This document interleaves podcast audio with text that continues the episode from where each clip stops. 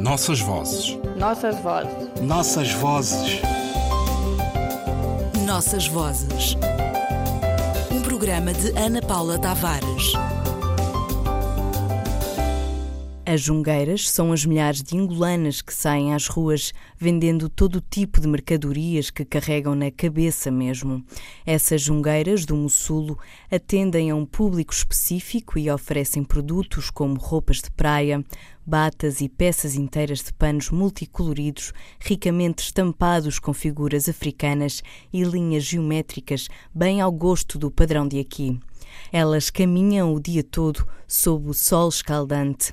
É absolutamente incrível a capacidade das jungueiras em equilibrar sobre a cabeça balaios, sacos, cestas, bacias e sacolas, onde transportam as mercadorias que vendem. Desafiando as leis da física, o frágil equilíbrio se impõe perante vários obstáculos que se interpõem ante elas nas ruas e calçadas, além dos filhos pequenos que carregam nas costas, atados por panos que amarram na frente à altura do peito. Milhares de zungueiras percorrem a cidade o dia todo, de um ponto a outro de Luanda, arriscando-se muitas vezes em meio ao tumultuado trânsito. Oscar Ribas, no seu Dicionário de Regionalismos Angolanos, grafa zunga como sinónimo de venda ambulante e explica que a palavra é uma apropriação do termo kibundo, nzunga, que significa circular. Venda ambulante e mercadejamento pelas ruas também fazem parte do verbete. Nenhum dicionário faz, no entanto, justiça a uma atividade febril que enche as ruas das grandes cidades de Angola, especialmente Luanda, de mulheres que, com pregões diferentes, inventam a vida e a comida de todos os dias, faça sol ou se apresenta o frio, dia de cacimbo para viver. A rua agita a sua história, esquecida, enquanto em Kwanzas ou noutras moedas do mundo, mamãs, tias e meninas acertam mamão, as cebolas e todas as vitualhas dos dias de hoje.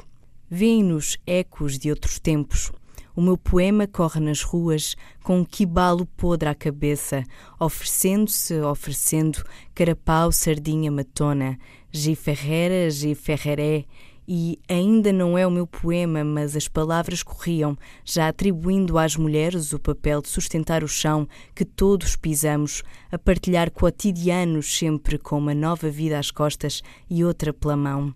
Das antigas feiras restam os circuitos, os caminhos andados, os silêncios do grito, as portagens pagas com os favores da troca e as bases de aprovisionamento, contacto, sistema de trocas, mas também lugar de estreitar laços e aprofundar formas de parentesco. Quitanda vem-nos à cabeça, mercado e ao mesmo tempo bordão, o pau de medir e calcular panos e tabaco. Dona Ana de Souza Santos, sempre atenta aos costumes, vestuário e comida de Luanda, disse sobre a quitanda.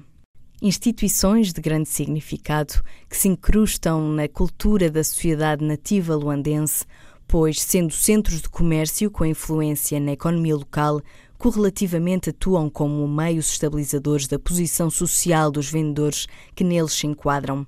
Ademais, para além de serem as vias diretas de acorrerem às necessidades mais instantes do grande público, são um ponto de convergência que reflete direta e indiretamente diversos aspectos, quer da cultura material, quer da espiritual, pois na sua expressão, da sua comunicabilidade, dão-nos uma medida de imaginação do grupo, sensibilidade, inteligência, reações, etc. As quitandas, quer sejam centrais, de grande movimento comercial, ou pequenas, marginais, meramente substância, são quadros vivos, oferecendo rica matéria para estudos étnicos, religiosos, de vestuário, de civilidade. A palavra viajou, com os escravos para os Brasis de antigamente e neles significa ainda hoje e é usada como um lugar de comércio ou mulher que o exerce.